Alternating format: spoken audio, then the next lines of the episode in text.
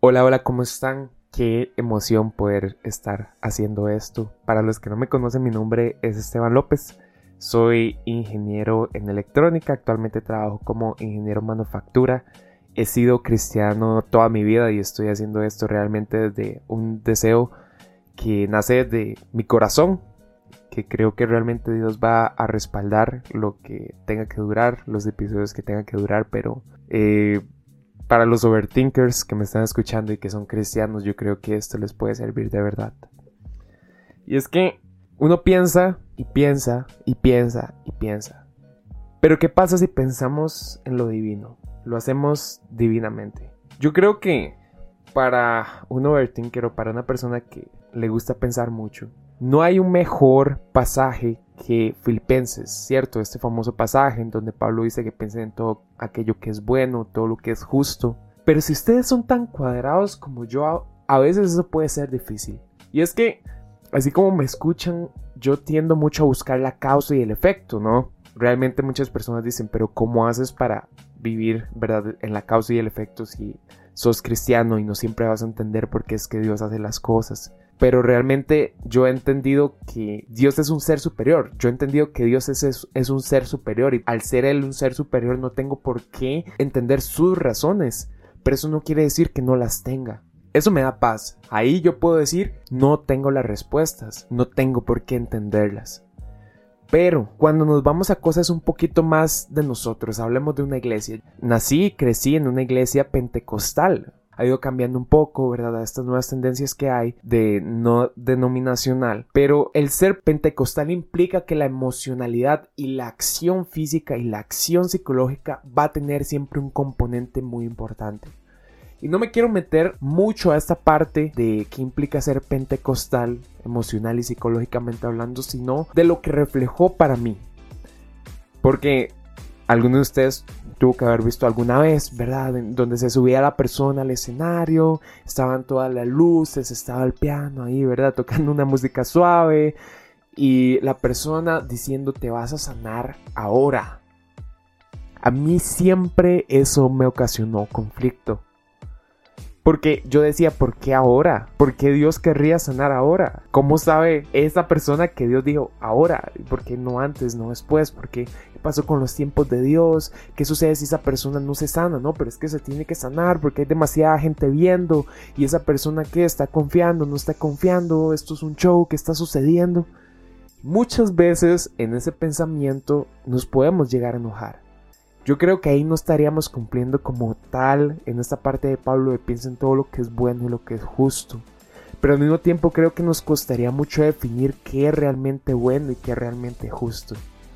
En ese proceso de no saber definir las cosas como blanco o negro, porque realmente a nivel de humanidad nada es blanco o negro, vivimos tensiones constantes, en donde como cristianos no sabemos cuándo algo es bueno, cuándo algo es malo, cuándo algo nos edifica, cuándo algo no nos edifica, cuándo algo daña nuestro corazón, cuándo realmente seguimos estando cerca de Dios, cuándo realmente estamos alejados de Dios, cuándo Dios está enojado con nosotros, cuándo no está enojado con nosotros, cuándo podemos decir que estamos en una buena relación con Dios, cuándo no, cuándo creemos y cuándo no creemos porque siempre aspiramos a ese 100%, ¿no? Pero como humanos, nuestro color ideal siempre va a ser el gris. Pero al mismo tiempo esto ocasiona cierto conflicto, ¿no? Porque la Biblia dice que Dios vomita a aquellos que son tibios. Pero si nos ponemos a overtinquear y sobrepensar el asunto, ¿qué es realmente ser tibio? Ahí es donde me di cuenta y desde mi corazón creo yo honestamente, puedo estar equivocado que nosotros vivimos de una interpretación y a mí eso siempre me ha asombrado porque yo he crecido toda mi vida en el Evangelio y el Evangelio siempre ha aportado algo a mi vida. ¿Por qué? Porque mis papás han sido buenas personas, toda su vida han sido padres responsables, padres que se han preocupado por mí. He crecido en una iglesia en donde han pasado cosas, pero realmente nada que yo diga como, wow, jamás, ¿verdad? Esta iglesia es lo peor, no, no. Realmente yo he tenido una buena vida cristiana en, cuanto al hecho de que siempre han pasado cosas buenas y nunca he tenido experiencias traumáticas. Pero ¿qué pasa con aquellas personas que no? Yo me pongo a pensar, por ejemplo, en cuando reflexionamos en este Dios Padre. ¿Qué pasa si mi figura de papá no es buena por X razón, X vivencia que yo haya tenido en mi vida? ¿A mí de qué me va a servir interpretar a Dios como un padre si para mí la figura de papá tal vez es ausente, tal vez es conflictiva, tal vez es un papá violento, tal vez es un papá sumamente agresivo? ¿Cómo hace Dios para poder entablar una conversación con nosotros si desde un primer instante no lo estamos recibiendo en un contexto adecuado. Como si camináramos una misma carretera, ¿no? Partiendo desde el principio que Dios es solo uno y que es un Dios universal, todos estamos en un mismo camino, ¿no? Estamos en un mismo universo, estamos en un mismo planeta Tierra y partiendo desde esta veracidad de lo que es la cosmovisión, Dios sigue siendo uno. Es como si camináramos en una sola carretera, pero realmente lo hacemos a través de medios de transporte distintos. Hay unos que lo hacen en carros lujosos, en, carros que están sumamente protegidos.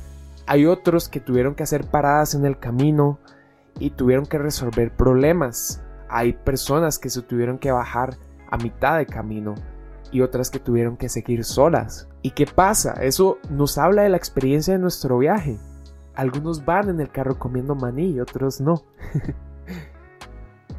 y aún así, ¿cómo hacemos para caminar hacia un solo sentido, hacia una sola carretera, hacia un solo objetivo final que es la vida eterna? De cierta forma, para algunos esta carretera puede ser el medio para llegar, yo creo realmente y, una forma bonita de poder entender la vida cristiana es que el viaje en sí mismo es el objetivo final, al mismo tiempo que para otros es una pesadilla.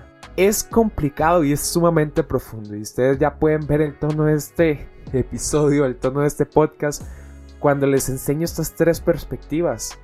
Podemos pensar en la vida eterna como algo que es nuestro fin último y que la vida solo termina siendo algo pasajero podemos pensar en el camino de la vida cristiana como el fin, como el objetivo como tal. Y creamos de nuestros años un sentido de generosidad y le damos solidaridad y bondad a nuestros corazones y sabemos que haciendo el bien aprendemos a vivir como cristianos y podemos hacernos la pregunta, ¿realmente este es el objetivo de Dios con todas sus enseñanzas? Vivir nuestra vida en bondad, en solidaridad, en, en un bien constante al prójimo pero para otros representa una pesadilla. Ahí es donde yo digo, ¿cómo Dios puede usar su palabra? Estamos hablando de palabras que van una tras otra. Estamos hablando de un montón de libros históricos, un montón de libros de metáforas, de palabras, de letras que solamente cambian en traducción y cambian en, en años, en antigüedad. Y aún así puede ser algo sumamente personalizado para cada uno de nosotros. ¿Cómo es que podemos tener palabras exactamente iguales y aún así poder hacer de esas palabras algo tan personalizado para el corazón? Si todos vivimos una experiencia diferente, esas palabras van a significar algo diferente. Entonces, y atención aquí, si nosotros tenemos una misma Biblia, una misma palabra, y lo único que varía es nuestro contexto. Eso quiere decir que la forma en que Dios es un ser personal es porque Él actúa a través de esos aspectos humanos, a través de ese background que todos tenemos, a través de cómo entendemos el mundo. Porque puede ser que la mayor manifestación de Dios no sea la carretera en la cual andamos, sino el medio de transporte que utilizamos porque yo creo que hay tres elementos que conforman este viaje, ¿no? Este, este andar constante en esta carretera y que siempre nos va a acompañar. El primero está en el contexto. Porque somos seres humanos, entonces vivimos en una dimensión emocional, en una dimensión psicológica que viene desde el momento en que nacemos hasta en cómo nos levantamos hoy porque hoy me puede haber levantado de malas y automáticamente mi visión del mundo cambia. Todo se vuelve negativo, todo se vuelve eh, irritante, soy poco tolerante con lo que está pasando, pero pueden haber incluso ciertas distorsiones un poquito más profundas que también forman parte de nuestra identidad como por ejemplo lo que es la imagen del Padre que les estaba contando. Entonces puede ser que de cierta forma este contexto tenga que ver a través de qué ventana estamos observando el camino a los lados de la carretera. Si esa ventana tiene polarizado y tal vez nuestra vista está un poco más escurecida, los colores no se van a ver tan brillantes. Al mismo tiempo en que si la ventana está sucia, si hay una aquí le decimos cuita, una, una cuita de pájaro en la ventana, probablemente el paisaje no se vea tan bonito. Es más, ni siquiera lo vamos a volver a ver porque nos da asco ver esa cuita. porque eso sucede. Muchas veces hay aspectos, hay eventos, momentos de nuestra vida que no queremos volver a ver porque están manchados. Y aún así Dios tiene que utilizar todo eso para llevarnos hacia donde Él nos quiere llevar. La segunda parte está en la acción del Espíritu. Y si entendemos el Espíritu como aquel que sabe cuál es el camino ideal de sabiduría, básicamente es el conductor de nuestro, de nuestro viaje. Disculpen ahí el, la vocalización. El conductor de nuestro viaje. Pero estamos en un medio de transporte donde podemos escoger quién va manejando. Porque realmente, cuando nosotros creemos que vamos manejando, es cuando más engañados estamos. Porque cuando nosotros creemos que estamos manejando, es porque realmente hay otro ser, otra persona que está manejando el carro en el que vamos. Eso quiere decir que escogemos que sea el Espíritu Santo o que sea algo o alguien más. Pero nunca vamos a ser nosotros, nunca estamos manejando. La tercera tiene que ver con el camino como tal. Puede ser que esta carretera no sea totalmente lisa, puede ser que tenga algunos huecos. Y todos vamos a caer en esos mismos huecos, ¿no? O sea, si está en medio de la carretera va a ser muy difícil esquivarlos, entonces cae un carro, entonces las personas se asustan, otras personas pueden ser que no reaccionen pero al fin y al cabo el hueco sigue siendo el mismo para toda la carretera. Entonces, son esos tres elementos. ¿Cómo entendemos nosotros el ambiente que nos rodea y a través de cuál ventana la estamos viendo? ¿Quién está manejando? ¿Y cómo está el camino en el cual estamos andando? Y es que si lo llevamos a la vida cristiana, nosotros tenemos una palabra que realmente se encuentra compuesta de muchísimos elementos humanos. Y a mí no me para de asombrar el hecho de que hayan tantos autores que vivan un, un contexto político, psicológico, emocional y que en medio de todas esas cosas que podían salir mal porque son personas que se levantan enojadas un día y se levantan feliz otro, Dios les diera la suficiente armonía para poderse manifestar en medio de eso, de ellos y de esos contextos. Eso es una prueba más de la forma en que Dios de cierta forma utiliza ese factor humano, ese, esa ventana a través de la cual nosotros observamos para hacerse un Dios manifiesto. Pero también sé que son esos tres elementos los que el enemigo quiere distorsionar. Si nosotros logramos distorsionar la manera en que vemos el camino por el cual nosotros transitamos, fácilmente podemos distorsionar el origen, el objetivo final, el destino al cual nos, dirigimos. Dígame si no, como cuando uno va llegando a un lugar y uno lo ve como medio oscuro, ¿verdad? Y uno lo ve medio solo, uno dice, uy, ¿será que a dónde vamos va a ser un lugar seguro? ¿Será que a dónde vamos vamos a estar bien? Y ahí es donde nos empezamos a hacer esas preguntas, ¿verdad? Y nos emergen esas dudas y empezamos a cuestionar hacia dónde vamos. Por supuesto, porque si vemos en, en nuestro contexto, en nuestras circunstancias, cosas que no van alineadas a esa supuesta paz total que nos va a ofrecer el Señor al final de nuestra vida, nos vamos a cuestionar, ¿será que realmente vamos al lugar que creemos que vamos? ¿Para dónde vamos realmente? Ahí es donde el destino se quiere distorsionar nuestro objetivo final a partir de circunstancias que conforme vayamos avanzando en el camino simplemente van a quedar de paso. La segunda está en el hecho de que el arma ideal que tiene el enemigo es hacerse pasar por el Espíritu Santo. Hacernos creer que el Espíritu Santo está manejando cuando realmente es Él el que va al volante. Y eso siempre va a ser muy difícil porque vamos a tener nuestra voz interna, vamos a tener nuestras emociones, vamos a tener incluso certeza, pero al mismo tiempo inseguridad y vamos a vivir en esas tensiones en donde no estamos seguros de quién va al volante. Ahí es donde tenemos que creer al mismo tiempo en que tenemos que hacerle preguntas constantes al conductor para saber quién va realmente ahí. Luego, el sentido de nuestro viaje, porque realmente Si un camino tiene huecos, todos vamos a caer ahí. Y es a partir de eso el cómo interpretemos esos baches en el camino, cómo interpretemos los obstáculos que tengamos que, que quitar, porque todos los enfrentamos, absolutamente todos. Pero de nuevo, volviendo al primer punto, a partir de la forma en que interpretemos las circunstancias negativas de la vida, así va a estar nuestro corazón con respecto al accionar de Dios. Entonces, este tercer punto nos habla de cómo el camino es igual para cada uno de nosotros, pero recalca nuevamente el primer punto en cómo la forma en que recibamos este camino, esta, esta Biblia que es igual, que, que tiene sus matices, que tiene sus metáforas, que, que tiene tal vez la ira de Dios impregnada en esta parte, pero al mismo tiempo la bondad de Jesús por el otro.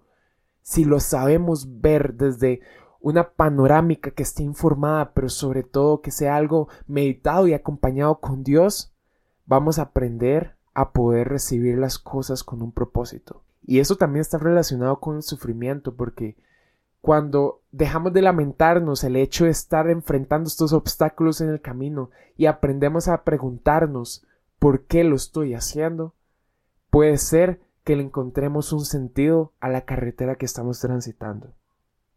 Por qué Dios quiere que yo esté transitando estas circunstancias, estos, estos obstáculos, estos reductores de velocidad que solamente nos alteran en algunas circunstancias. Y aquí es donde volvemos al versículo de Pablo. Más o menos como para ir terminando en Ezequiel 11, hay una de esas tensiones que realmente a mí siempre me ha puesto como a pensar, ¿verdad? Como, como, ¿cuál es la razón de Dios para, primero, exiliar a Israel porque todos entendemos que de Israel este, de cierta forma empezó a desarrollar idolatría, entonces ya dedicaban su tiempo a dioses extraños, a Baal y todo este asunto, ¿verdad? Entonces Dios los castiga, los manda al exilio, pero justamente por esa promesa que Él tiene con ellos, eh, los vuelve a juntar. Hay una palabra en donde esto se hace como muy claro, que se hace muy evidente. Si nos vamos a Ezequiel 36 en el versículo 20, donde dice, y cuando llegaron a las naciones a donde fueron,